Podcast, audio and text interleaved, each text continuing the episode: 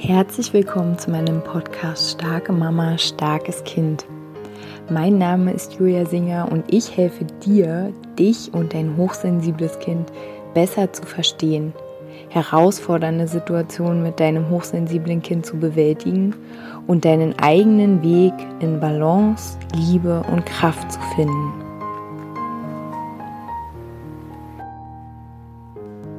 Hallo meine Lieben, während ich so über den einzelnen Impulsen sitze für meine erste Gruppenbegleitung, die jetzt angelaufen ist, ähm, während ich so täglich ähm, ja, meine Impulse vorbereite, einspreche, hatte ich mal wieder ähm, ja, den Impuls, auch in meinem Podcast mal wieder euch zu inspirieren, die eingelaufenen Pfade zu verlassen. Wenn es darum geht, wer wir sind, wie wir sind oder was wir sind, dann haben wir meistens eine ziemlich eingefahrene Meinung von uns. Entweder eingefahren, weil wir äh, uns selbst ähm, Eigenschaften zuschreiben, die wir halt ja von Kindesbeinen auf gehört haben und wo wir zu übernommen haben, ja, habe ich immer gehört, so bin ich halt. Oder auch eingefahren im Sinne von, dass wir uns sehr ähm, ja, dezimiert auf ein oder zwei Eigenschaften ähm, darstellen und dann der Meinung sind, ja, ähm, so sind wir und nur so und es gibt ähm, keine anderen Persönlichkeitsmerkmale, wie auch immer Eigenschaften, die wir in uns tragen. Und wir sind so ein bisschen ähm, ja geschlagen von diesem Schicksal, so besonders ähm, ja, wenn wir hochsensibel sind, ähm, dass wir uns es dann ja irgendwie auch leicht machen und sagen, ja, ich bin hochsensibel. Und ähm, deswegen folgt XYZ. Aber was ich euch heute mit auf den Weg geben möchte, ist, dass wir nicht nur eine Eigenschaft haben oder dass wir nicht nur ein Persönlichkeitsmerkmal haben, sondern ich mag dieses Bild sehr gerne, dass in uns ein großes Orchester am Werk ist.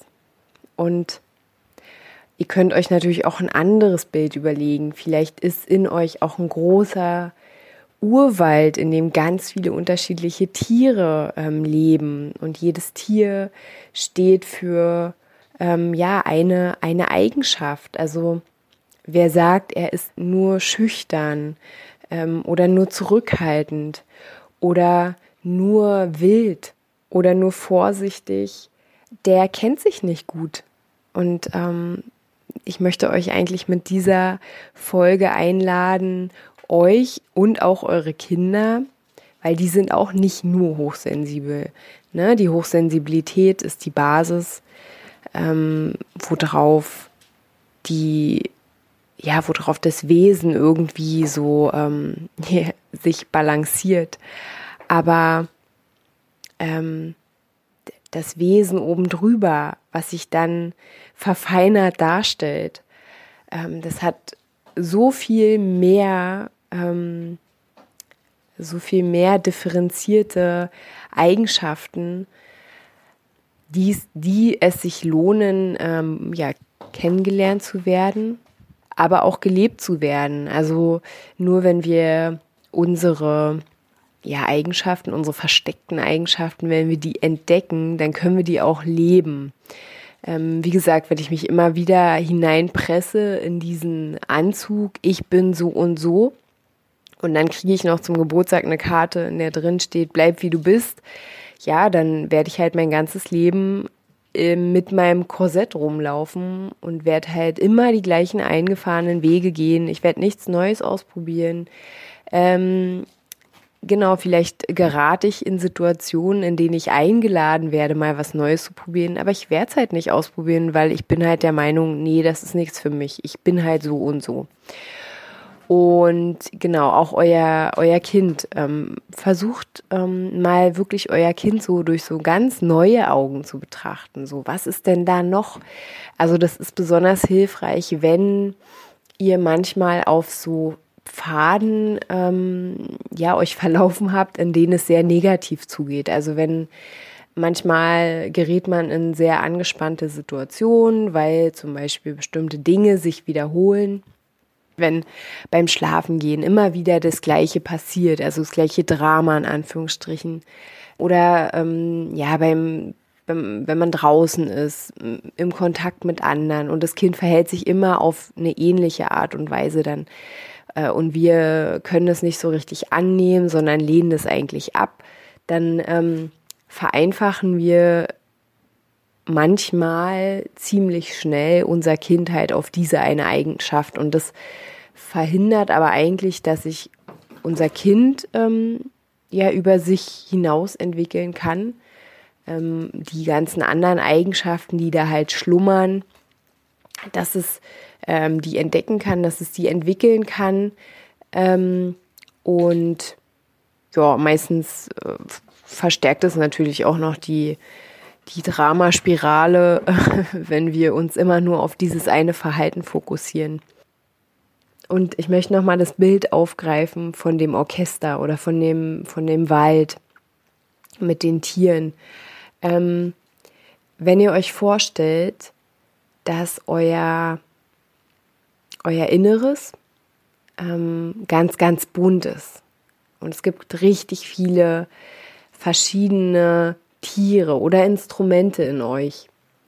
Und stellt euch vor, es gibt immer nur zwei Instrumente oder drei, die ihren großen Auftritt haben, die beachtet werden, das bedeutet, dass alle anderen Instrumente entweder gar nicht spielen, weil sonst würde man die drei ja nicht hören, oder ganz, ganz leise im Hintergrund spielen.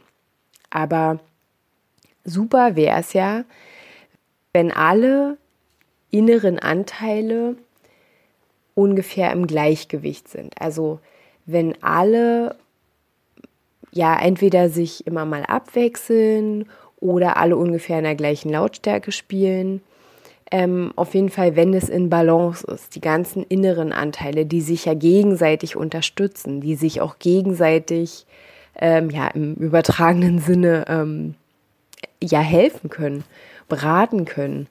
Ähm, und ja, da gibt es auch wirklich schöne, schöne Übungen mit, so mit dem inneren, inneren Team und ähm, also ich möchte euch tatsächlich einladen, mal zu schauen, okay, ihr habt so festgeschriebene, feststehende Vorstellungen von euch, ähm, wie ihr seid und ja, setzt euch doch mal hin und, ähm, und hört mal so in euch, gibt es da vielleicht einen ganz, ganz mutigen Anteil, gibt es da einen ganz rebellischen Anteil und ja, wenn der halt gerade weggesperrt ist oder wenn der ganz leise nur spielen darf, egal, beachtet den mal. Macht mal ein bisschen euren Scheinwerfer auf diesen Anteil.